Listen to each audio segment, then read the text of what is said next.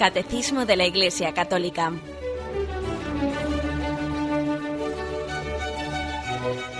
Un programa dirigido por Monseñor José Ignacio Munilla, Obispo de San Sebastián.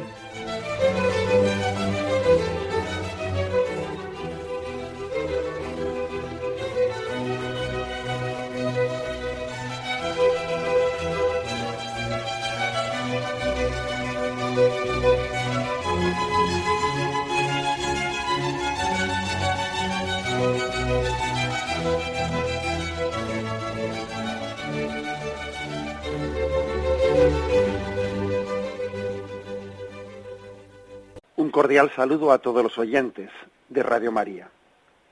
Un día más, con la gracia del Señor, proseguimos el comentario del Catecismo de nuestra Madre la Iglesia. Nos adentramos ya en el punto 1135, en capítulo segundo de esta parte ya destinada a la liturgia. Tiene como título La celebración sacramental del misterio pascual. Es un primer punto introductorio que intenta un poco ordenar el esquema, o sea, de qué orden se va a seguir, un poco para la explicación, intentar situarnos y entender, pues, eh, el mapa, eh, el mapa un poco que vamos a utilizar para hablar del tema de la liturgia. Y dice así, la catequesis de la liturgia implica, en primer lugar, la inteligencia de la economía sacramental, capítulo primero, o sea, esto es lo que ya hemos visto. A su luz se revela la novedad de su celebración, que es lo que vamos a ver ahora. Se trata, pues, en este capítulo de la celebración de los sacramentos de la Iglesia. A través de la diversidad de las tradiciones litúrgicas se presenta lo que es común a la celebración de los siete sacramentos. Lo que es propio de cada uno de ellos será presentado más adelante. Esta catequesis fundamental de las celebraciones sacramentales responderá a las cuestiones inmediatas que se presentan a un fiel al respecto cuatro cuestiones, ¿no? ¿Quién celebra? ¿Cómo celebra? ¿Cuándo celebra? ¿Y dónde celebra? Bueno, como os decía, pues es un punto, este primero introductorio que nos quiere pues hacer un pequeño eh, mapa para ordenar un poco las ideas para que no nos perdamos. Hasta ahora, hasta ahora os recuerdo que estamos en la segunda parte del catecismo. El catecismo tiene cuatro partes: credo, sacramentos, mandamientos y Padre Nuestro. Bien, estamos en la segunda parte. Eh, en la parte primera, o sea, no, hemos hecho sino comenzar la segunda parte. Hasta ahora lo que hemos explicado, el capítulo primero, es lo que aquí llaman la economía sacramental, es decir, el misterio de la Pascua comunicado a través de los sacramentos, como la vida de Cristo, la vida resucitada de Cristo, como el fruto de su redención, de ese Cristo glorioso, se da a través de los sacramentos. A eso se llama la economía sacramental. Es lo que hemos explicado hasta ahora. Y ahora aquí se dice sencillamente que ahora vamos a pasar, una vez, una vez explicado eso, que es un poco como eh, las bases teológicas, ahora se va a explicar cómo, qué es, una, qué es la celebración sacramental, en qué consiste esa celebración sacramental, cómo celebra la Iglesia. Y aquí lo hacemos en, en, lo que es común a los siete sacramentos y en lo que es común a todas las tradiciones litúrgicas, porque ya sabéis que existe el, rito latino, que es el que mayoritariamente ¿no? Eh, tenemos los católicos, pero también existen otros ritos litúrgicos, ritos orientales católicos. Bueno, eh, ahora por lo tanto se va a explicar cómo celebra la Iglesia, pues en lo que es común a todos los sacramentos y a todos, eh, a los siete sacramentos, y mm, a todas las tradiciones litúrgicas. Y quedará para más adelante, para el camino siguiente, para el capítulo siguiente, empezar a explicar ya sacramento por sacramento. O sea, coger ya el bautismo y hacer una catequesis de él, pues coger el, sacramento pues, de la Eucaristía y hacer eso quedará para lo siguiente. Ahora se explica sencillamente cómo celebra la Iglesia en un sentido de mm, entender qué es la celebración en sí misma común a los siete sacramentos. Y para explicarlo, para orientarlo de una manera pedagógica, para no ser demasiado, eh, pues, eh, podríamos decir un poco difusos o, o demasiado abstractos, para no ser demasiado abstractos, el catecismo ha cogido un esquema que es el siguiente, en cuatro, eh, en cuatro puntos. ¿Quién celebra? ¿Cómo celebra? ¿Cuándo celebra? ¿Y dónde celebra? Es una manera de ordenar las cosas pues para no ser demasiado enfarragoso y para intentar tener un esquema pues un poco más ágil. Bien, comenzamos hoy con el quién celebra. ¿Quién es el que celebra? ¿Mm? La respuesta la tenemos en el punto 1136. Ahí se dice, la liturgia es acción del Cristo total. Pone aquí en latín, Christus totus, el Cristo total. O sea que la liturgia es acción del Cristo total. Por tanto, quienes celebran esta acción, independientemente de la existencia o no de signos sacramentales, participan ya de la liturgia del cielo. Así como, ah, perdón, allí donde la celebración es enteramente comunión y fiesta. Por lo tanto, una afirmación contundente, importante, que es decir que la liturgia, ¿quién celebra? Pues la respuesta es, celebra el Cristo total. Bueno, ¿y qué es eso? Vamos a intentar verlo. ¿eh? ¿Quién es el que celebra? Uno diría, sería el cura. No, para, para. ¿eh? Celebra el Cristo total.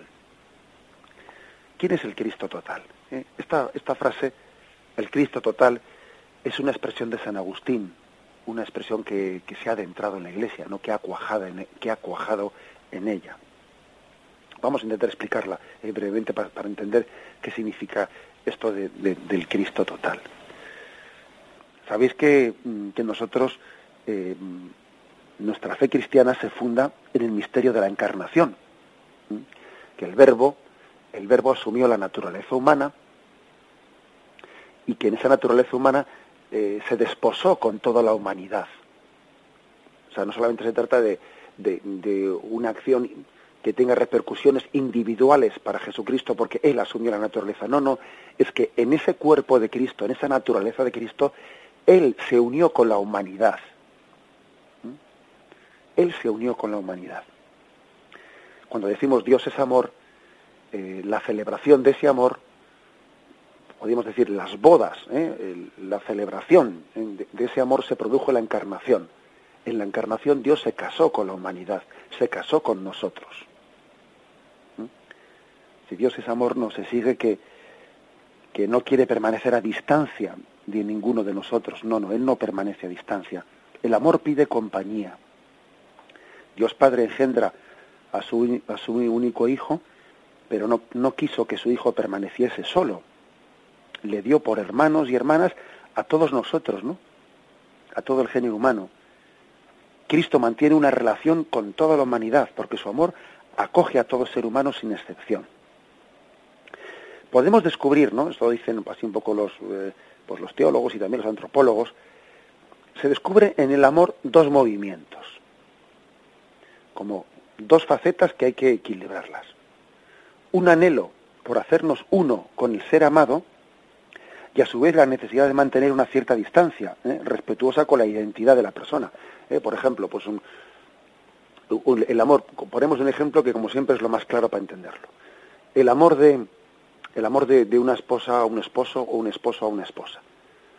Eh, pues uno quiere identificarse totalmente con la otra persona, ser una sola carne, el amor desea la unión, pero también debe de respetar la, propia identidad. Lo que no puede hacer es sofocarlo, lo que no puede hacer es ¿eh? pues, pues, agobiarlo también el amor de, una madre a un hijo, pues el, amor tiende a, a, la unión, ¿no? A la comunión plena con el hijo y el hijo con la madre. Bien, pero también el amor necesita, ¿eh? necesita esa identificación, pero también necesita una cierta separación, porque si no, si no es un amor sofocante ¿eh? de la madre al hijo que casi, que casi está haciendo ese hijo, pues no sé, pues un inútil, ¿no? También necesita respetarle su propia personalidad, su propia identidad. O sea que el amor tiene como esos dos movimientos el querer ser uno con el amado, pero al mismo tiempo también manteniendo, manteniendo el respeto a la, identidad del otro. El amor efectúa pues una, una presencia sin destruir al otro. Un amigo en su amiga, el marido en su esposa, la madre en su hijo. También Cristo, ¿eh? también Cristo se identifica con todos nosotros, está presente en todos nosotros, al mismo tiempo respetando nuestra identidad, respetando nuestra libertad. Es el Cristo total que se une con todos nosotros. San Agustín llama a esta unión, el Cristo total, apoyándose en la doctrina de San Pablo, sobre la relación entre Cristo como cabeza y nosotros como su cuerpo. Está en 1 Corintios capítulo 12, versículo 12, que dice, pues del mismo modo que el cuerpo es uno, aunque tiene muchos miembros, y todos los miembros del cuerpo, no obstante su pluralidad, no forman más que un solo cuerpo, así también Cristo. El Cristo total abarca tanto la cabeza como los demás miembros, y esta unión es tan íntima como la existente en un cuerpo vivo.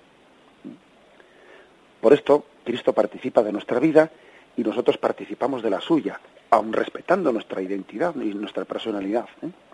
A esto se le llama el Cristo total. Fijaros que la pregunta era, ¿quién celebra la liturgia? Y la respuesta es, la celebra el Cristo total. Entonces uno dice, ¿quién celebra la liturgia? La celebra al mismo tiempo Jesucristo, el Espíritu Santo que ora en él y nosotros, la celebra el Papa, el Obispo, el último fiel, el monaguillo, eh, la persona que desde su cama se une a la liturgia que hace una comunión espiritual, la celebran las almas del purgatorio, los que están en el cielo, los que peregrinamos en la tierra, las almas activas y las contemplativas, los que tienen vocaciones activas y contemplativas, los enfermos y los sanos, los teólogos y las almas sencillas, sin letras, Mm, los ricos y los pobres, las clases sociales eh, más altas y más sencillas. O sea, el Cristo total lo formamos todos, porque Cristo se ha encarnado y se ha unido con toda la humanidad. La liturgia, la liturgia la celebramos todos. Nos estamos uniendo, pues, eh, con, con esta acción del Cristo total, dice este punto del catecismo. Imaginaros, frente a esto, frente a esta ventana que nos abre, ¿no? esta perspectiva tan amplia, eh, tan impresionante de comunión, que nos abre el punto de, este punto del catecismo, ¿cuánto tenemos que corregir eh, nuestras mentalidades, ¿no? Cuando a veces, por ejemplo, hablamos de que, bueno, esta es mi misa, yo qué sé, eh, que hemos encargado una misa y nos sentimos como una especie de derecho de, de propiedad privada. Pero si esa misa, ni que la hayas encargado tú ni el vecino, hombre, la misa no es una propiedad privada tuya. Eh, es, que es, que es su boda. ¿eh? Entonces, como es su boda, él en su boda hace lo que quiere. Pero, pero vamos a ver, pero ¿cómo que es su boda? En esa celebración litúrgica del Cristo total, esa persona se casa. Eso no quiere decir que esa persona tenga una especie de propiedad privada sobre esa celebración, como si él tuviese derecho a hacer en esa celebración lo que le diese la gana tú no tienes una propiedad privada sobre esa celebración litúrgica, ni sobre un funeral. Es que como es un funeral, hace lo que le da la gana. Pero hombre, él no ha entendido una cosa fundamental cuando dice eso. ¿eh? No entiende que toda celebración litúrgica es celebración del Cristo total. ¿eh? Aunque luego la apliquemos por un difunto, o en ella celebremos una boda. Es decir, las celebraciones litúrgicas nunca son propiedad privada de nadie no digamos ya, no digamos ya, pues como en algunas veces eh, pues uno ha observado, bueno, aquí no tiene por qué venir gente de gente ajena a la familia porque esta es una una celebración privada, pero ¿cómo es una, una liturgia nunca es privada? Una liturgia nunca es privada. Es celebración del Cristo total, ¿eh? y tenemos que purificar pues pues esos pues esas falsas concepciones ¿no? que podemos tener. Al mismo tiempo, fijaros, ¿eh? dice este punto que participa el Cristo total celebrando la liturgia, participa de la liturgia del cielo, allí donde la celebración es enteramente comunión y fiesta. Participa de la liturgia del cielo. ¿eh? O sea, es decir, que uno nunca está solo celebrando la liturgia. Os pongo también el ejemplo de que alguien diga, jo, qué misa tan pobre, había muy pocas personas pero, pero es que una misa no se va, no se, uno no puede valorarla por, mm, por el aspecto sociológico eh, de las personas allí presentes, ¿no? Más allá de las personas allí presentes, esa liturgia es un eco, un eco aquí en la tierra de la liturgia celestial. Con lo cual, eh, haya una asamblea pues hermosísima allí congregada o haya unas pequeñas, unas pocas personas, eh, no nos equivoquemos, ¿no? no nos equivoquemos porque estamos, aquello es un eco de la liturgia celestial. ¿Qué misa tan pobre? Solo había cuatro personas, pero bueno, ¿cómo que misa tan pobre? Eso también es ver la, ver la cosa con ojos muy humanos. Incluso fijaros a los sacerdotes, a los sacerdotes, se nos permite y se nos recomienda, ¿eh? y se nos recomienda, pues celebrar la Eucaristía cuando no tenemos otra posibilidad, pues porque no hay, no, no hay pueblo de Dios, etcétera, celebrarla sin pueblo de Dios, solos. El sacerdote debería de intentar buscar, aunque sea pues un monaguillo, una persona que le asista para las respuestas, etcétera, pero, pero si no, si no lo tuviere, es decir, si no, si no lo encontrare, bueno, pues en las disposiciones más recientes ¿no? de, la, de la Iglesia nos recomiendan a los sacerdotes el, celebrar la Eucaristía eh, incluso sin presencia de ninguna persona. ¿Por qué? Porque esa Eucaristía, aunque parece, ¿no? aunque parece así un poco desangelada, no lo es. Las apariencias engañan, porque es un eco de la, de la liturgia celestial. A me ha tocado pues, varias veces, no, no muchas, pero me ha tocado algunas veces celebrar la Santa Misa yo solo, porque igual he venido de un viaje y a altas horas a la madrugada y no y no puedes ya pues, buscar a nadie para que te ayude a celebrar la misa, lo que sea, y, la celebras tú solo. Y en ese momento, pues nuestra fe, el acto de fe que el sacerdote hace en la celebración, le une a, la, liturgia celestial en el cielo. Y sabe que esa misa no es una misa desangelada o pobre, no, no, no. Está participando, es un eco de la liturgia celestial.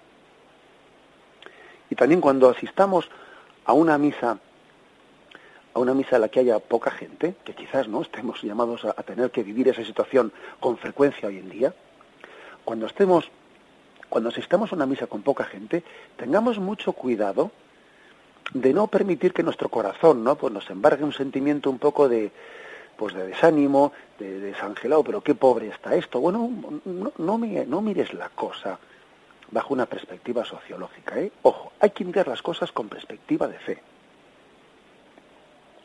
Permitidme un, comentario un poquito saliendo del, hilo, pero que también creo que hay que decirlo. Como cuando se dice hoy en día, es que mira la iglesia, está, llena de, viejos, no, no hay jóvenes en la iglesia. Pues es verdad, ¿eh? es una cosa que nos tiene que preocupar, ¿no? Pero yo muchas veces digo, bien, pero mira las cosas con ojos de fe, ¿eh? porque bastante más me, preocuparía a mí que la iglesia solo hubiese jóvenes y no estuviesen las personas mayores. Bastante más me preocuparía que en la medida en que uno vaya, vaya creciendo, vaya envejeciendo, en vez de irse preparándose mejor para el encuentro definitivo con Cristo, se vaya alejando. Pues eso sería bastante más gordo que lo contrario. Sería bastante más gordo. Porque entonces parecería que la, que la vivencia religiosa eh, sería pues una especie de sueño de juventud, pero cuando uno madura en la vida, cuando uno madura y ya se pone a ver la, eh, la perspectiva de su vida en serio, se olvida de Dios. Pues, pues bueno, pues, pues por supuesto que quisiéramos tener en la iglesia eh, ancianos, personas maduras, jóvenes y niños y todo el mundo allí. Pero puestos a elegir, puestos a elegir desde luego, prefiero una iglesia en la que estén los ancianos, aunque falten los jóvenes, que no al revés. Porque es que las cosas hay que mirarlas con perspectiva de fe y bastante más gordo sería como de hecho es, porque también hay muchas personas mayores de la tercera edad que se alejan ¿eh? de los sacramentos en la fase última de su vida y eso es bastante duro, incomprensible y, bueno, ¿no? Y, Dios juzgará, pero, pero objetivamente trágico. Trágico. Bueno, pues digo que las cosas, mm, veámosla, hagamos una lectura de las realidades desde una perspectiva de fe. Porque claro, cuando uno dice, ay, qué misa tan pobre, bueno, ¿cómo que qué misa tan pobre? La misa no es pobre, eh, nunca. En ella estamos entrando en comunión con el Cristo total y, la, y podemos percibir la asamblea del cielo allí presente. Y si no, abre bien los ojos, abre bien los oídos y escucha, no solo oigas, y entiende, no solo estés escuchando, y ama, no solo estés entendiendo. Y percibe que esa celebración más allá de lo que tú estás viendo, está entrando en esa comunión de la liturgia celestial. Añade este punto del catecismo, en 1136, añade que esto es así, esto es así, no solo cuando se celebra un sacramento, sino cuando se celebra una liturgia. Porque, bueno, pues porque eh, también una liturgia, la liturgia celestial, pues. Por ejemplo, es el rezo de las vísperas o el rezo de los laudes, ¿eh? no únicamente la celebración de los siete sacramentos. La liturgia es un concepto más amplio, un poco más amplio que lo que son las celebraciones sacramentales. Bien, hacemos un momento de reflexión y seguimos enseguida.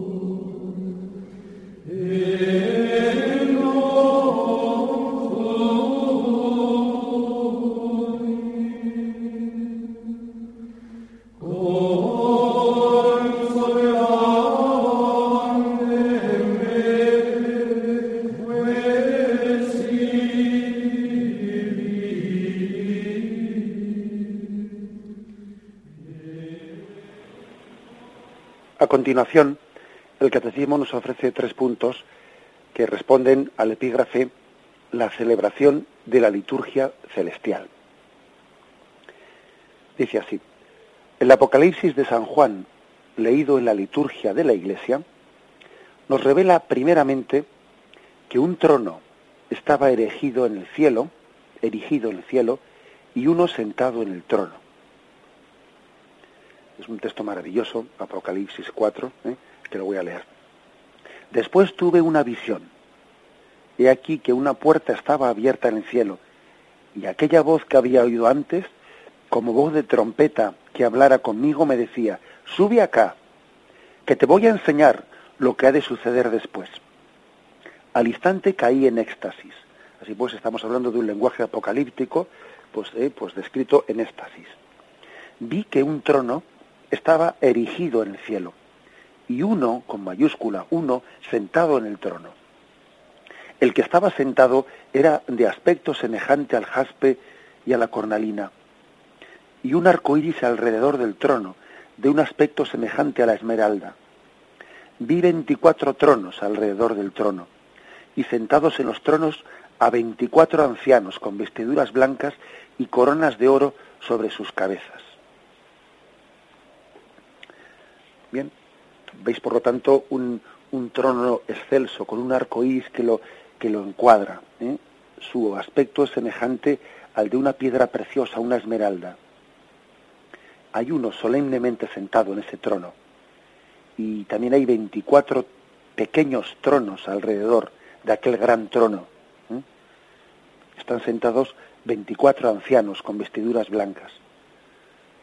Estamos hablando pues del coro de los apóstoles y junto con también el coro del Antiguo Testamento y el Nuevo Testamento alrededor de, ese Cristo glorioso que está centrado, sentado en el trono.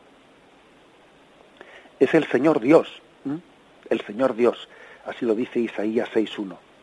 El año de la muerte del rey Ocías vi al Señor sentado en un trono excelso y elevado, y sus alas llenaban el templo unos serafines se mantenían erguidos por encima de él, cada uno tenía seis alas. Con un par se cubrían la faz, con otro par se cubrían los pies, y con el otro par aleteaban. Y se gritaban el uno al otro, Santo, Santo, Santo Yahvé Sebaot, llena está toda la tierra de su gloria. También hay otro texto similar a este en el libro de Ezequiel, que también remarca esa visión con este género apocalíptico, esa visión de, de aquel mm, Señor lleno de gloria sentado en el trono. Dice así, por encima de la bóveda que estaba sobre sus cabezas había algo como una piedra de zafiro en forma de trono, y sobre esta forma de trono por encima, en lo más alto, una figura de apariencia humana. Vi luego como el fulgor del electro, algo como un fuego que formaba una envoltura todo alrededor, desde lo que parecía ser sus caderas para arriba y desde lo que parecía ser sus caderas para abajo.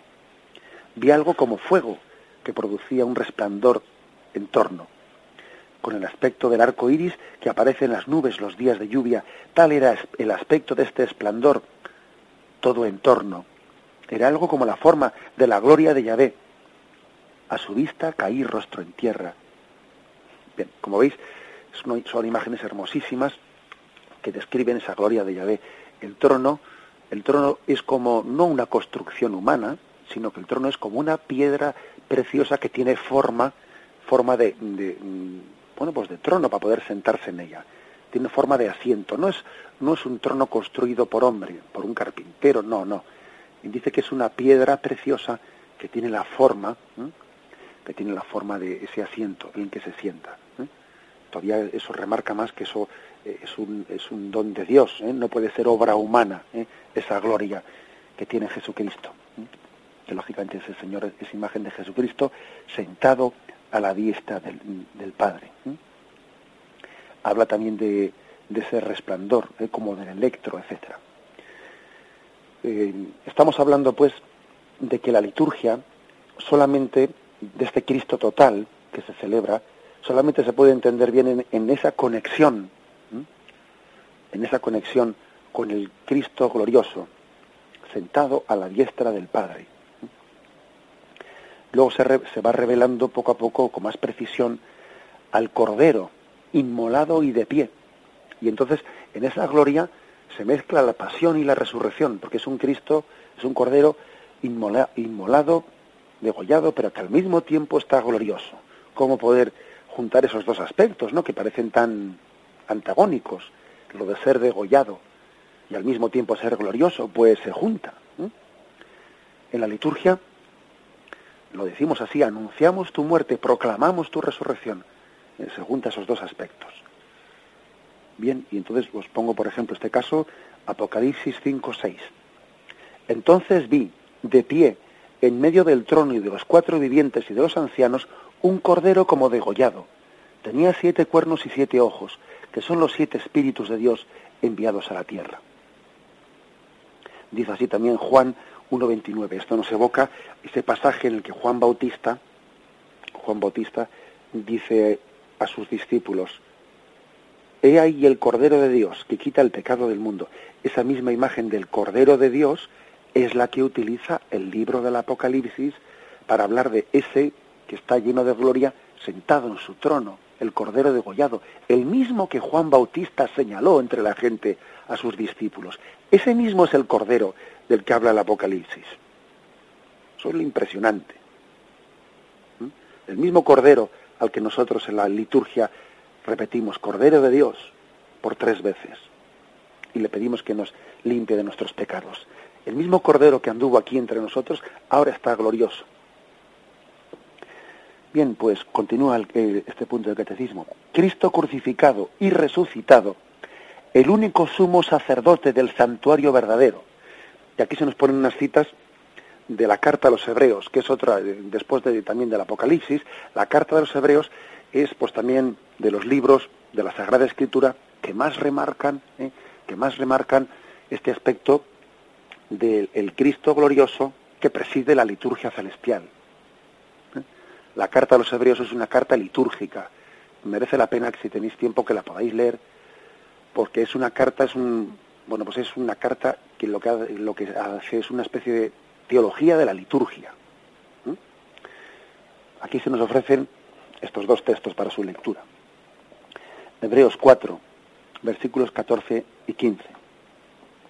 Teniendo pues tal sumo sacerdote que penetró los cielos, Jesús, el Hijo de Dios, mantengámonos, mantengamos firme la fe que profesamos pues no tenemos un sumo sacerdote que no pueda compadecerse de nuestras flaquezas, sino probado en todo igual que nosotros, excepto en el pecado. Acerquémonos, pues, confiadamente al trono de gracia, a fin de alcanzar misericordia y hallar gracia para una ayuda oportuna. sea que lo, impresionante es que ese sumo sacerdote, esa, eh, ese subrayar la, que, la la grandiosidad, la santidad, ¿no? Eso no quita que al mismo tiempo tenga ese rostro tan cercano a nosotros. Es capaz de compadecerse de nuestras flaquezas, dice, porque Él tiene también esa condición humana nuestra.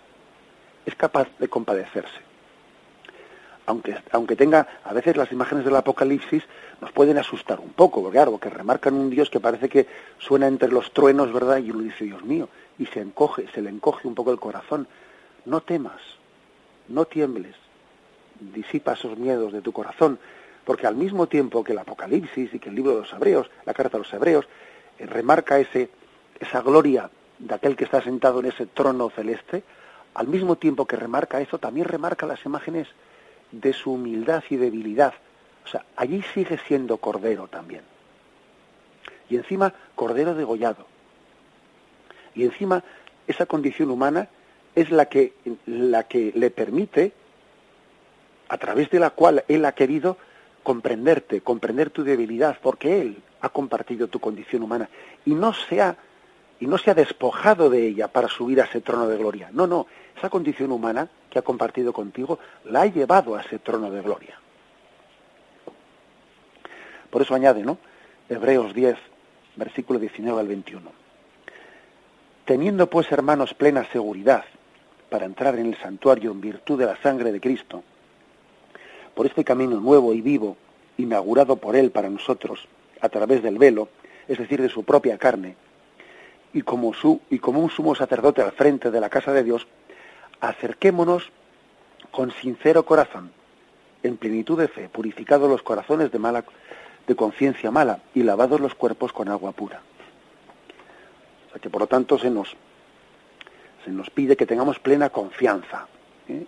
en ese que preside la liturgia celestial en ese trono, en ese trono de gloria, que tengamos plena confianza en él. Continúa este punto del catecismo, el mismo que ofrece y que es ofrecido, que da y que es dado, es el, el que está allí arriba en el trono. Imagen maravillosa de San Juan Crisóstomo, ¿eh? la repito. El mismo que ofrece y es ofrecido, que da y es dado. Ese Cristo glorioso que está arriba, él ofrece el sacrificio y Él mismo es la ofrenda. Es sacerdote, víctima y altar al mismo tiempo. Las tres cosas. ¿eh? Así, así, lo dice, así lo dice la liturgia. Sacerdote, víctima y altar. Él es el sacerdote que ofrece. Él es la ofrenda que es ofrecida. Y Él es el altar, es decir, a través de Cristo se ofrece al Padre. También nosotros estamos llamados a ser sacerdote, víctima y altar. Estamos llamados a, a, ser, nosotros los que ofrezcamos al Padre, a ser la propia, a hacer de nuestra vida una hostia inmaculada ofrecida y que, y que nuestra propia vida sea el altar en el que, unido al altar de Cristo, hagamos la ofrenda. Esto es maravilloso, ¿eh? dice aquí, Cristo es el que ofrece y él es, y al mismo tiempo es la ofrenda y al mismo tiempo es la ofrenda. Fijaros que esto se ve con mucha claridad en la celebración litúrgica de la Santa Misa, cuando Cristo está representado en el sacerdote. Cristo está representado en el altar, que es el sitio en el que va a ser ofrecido, y por supuesto está representado, es que está sustancialmente presente en la ofrenda, en la ofrenda del pan y el vino eucarística. Con lo cual Cristo es sacerdote, víctima y altar. Cristo está en el sacerdote, Cristo está en esa roca, en esa piedra en la que se va a ofrecer el sacrificio y por supuesto está presente en la ofrenda. Sacerdote, víctima y altar. Dice, Él es el que ofrece y Él es el ofrecido al mismo tiempo. Por eso allí en, el, pues en estos textos que nos pueden parecer un tanto misteriosos, al mismo tiempo tiene esa imagen gloriosa y tiene también la imagen del Cordero degollado. ¿Por qué? Porque es el que ofrece y él es el que es ofrecido. Las dos imágenes al mismo tiempo. La imagen de la gloria, al mismo tiempo unida a la imagen de la ofrenda humilde. Y por último, dice este punto del catecismo, ¿eh? revela el río de vida que brota del trono de Dios y del Cordero, uno de los más bellos símbolos del Espíritu Santo. Es decir, que también ese trono de gloria, ese Cristo glorioso que está sentado allí a la diestra del Padre, también está descrito como un río de vida que brota del trono, de ese trono, brota un río de agua. ¿eh? Voy a leer estos dos textos, Apocalipsis 22.1. Luego me mostró el río de agua viva, brillante como el cristal, que brotaba del trono de Dios y del Cordero. Así pues, la imagen de un río que brota del trono de gloria. En medio de la plaza, a una y otra margen del río, había árboles de vida, que dan fruto doce veces, una vez cada mes, y sus hojas sirven de medicina para los gentiles. Brota ese río del trono de la gloria, y de ese río dice que a ambos lados van brotando árboles. Árboles que dan fruto doce veces al año, una vez al mes. ¿Mm? Está hablando de la iglesia apostólica, de los doce apóstoles. Y que tiene hojas medicinales de esos árboles. Esos son los sacramentos. Esos son los sacramentos. Cuya, eh, cuya fuerza, cuya vida brota del trono celestial. Pues toda una evocación también este agua, este agua que brota de allí, de, aquella conversación que tuvo Jesús con la mujer samaritana, también en Catecismo nos ofrece ese texto, donde Jesús también habló, si conocieras el don de Dios y quieres el que te dice, dame de beber, le pedirías tú a él y él te daría agua viva, te daría ese agua viva que brota del trono celestial. Jesús te da de beber de, de una fuente que emana de allí, del trono del cielo. Y nosotros tenemos que ser como la mujer samaritana, que le digamos a Jesús, Señor, dame de ese agua para que no tenga más sed. Dame de ese agua que brota de esa fuente, de esa fuente, de ese trono en el que tú estás sentado glorioso en el cielo. Vamos pues a, eh, a, meditar, hacer una, reflexión sobre todos estos textos de la palabra de Dios en los que se nos describe al Cristo glorioso sentado, presidiendo la liturgia de la Iglesia en el trono celestial.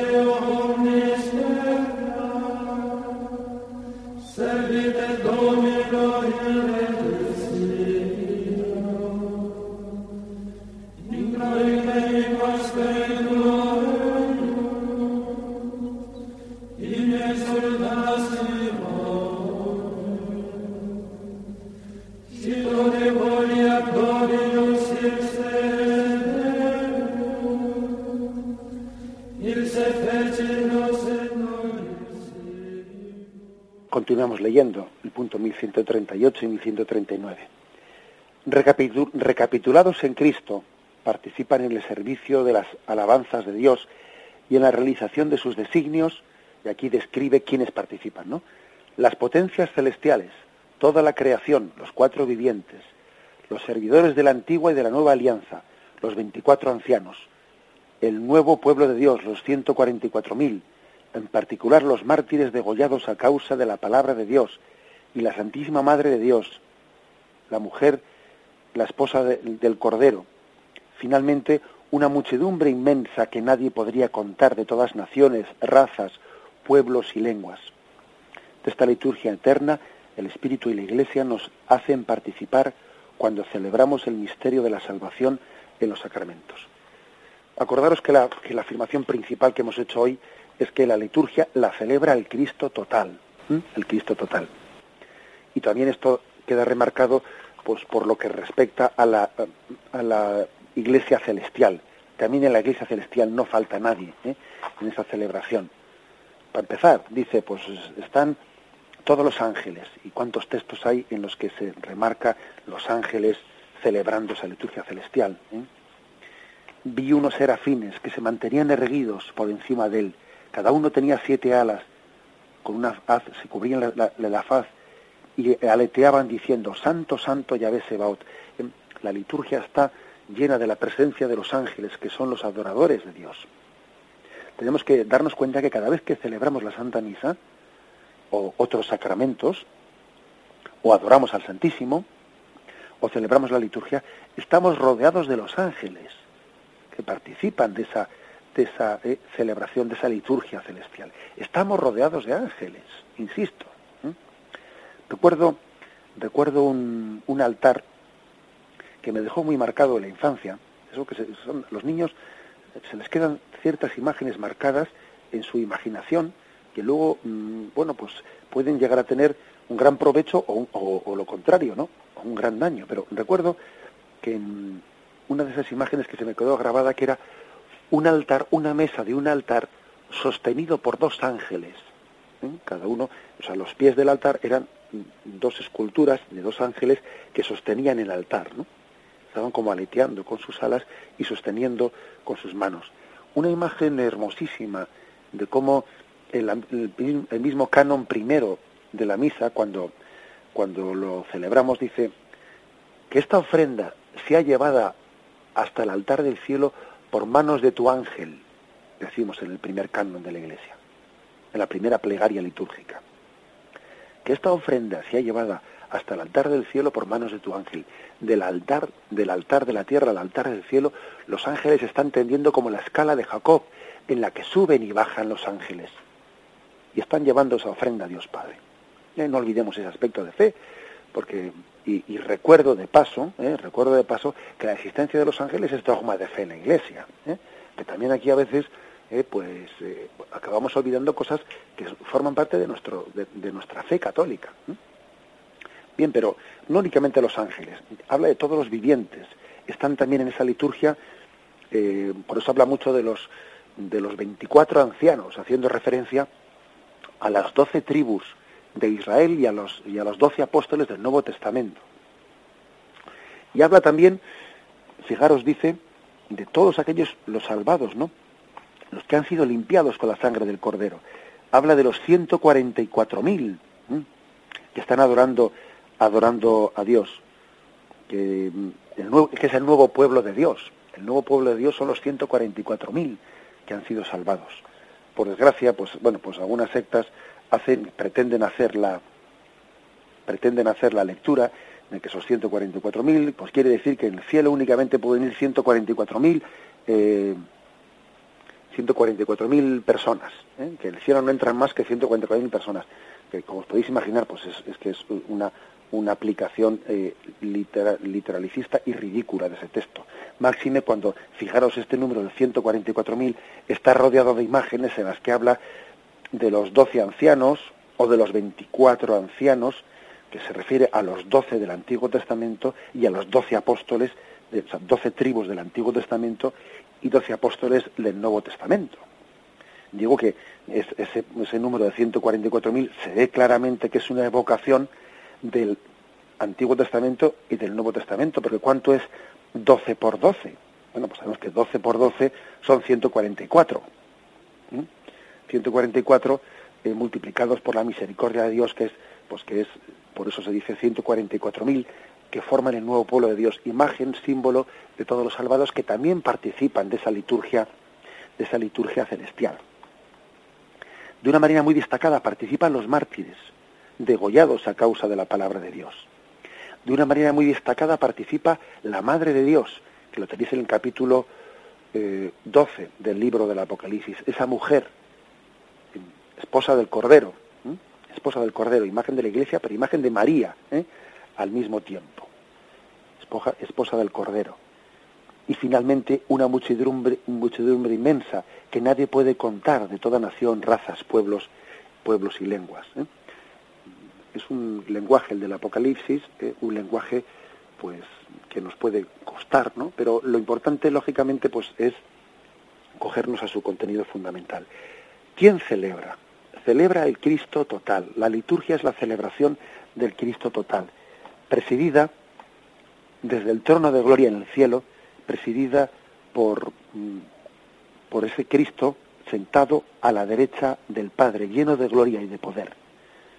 Estamos participando, pues, en esa liturgia, en esa liturgia eterna, pues, de, de lo que es la liturgia celestial. Dejamos aquí esta explicación, Dios mediante continuaremos con ella. Me despido con la bendición de Dios Todopoderoso, Padre, Hijo y Espíritu Santo, descienda sobre vosotros. Alabado sea Jesucristo.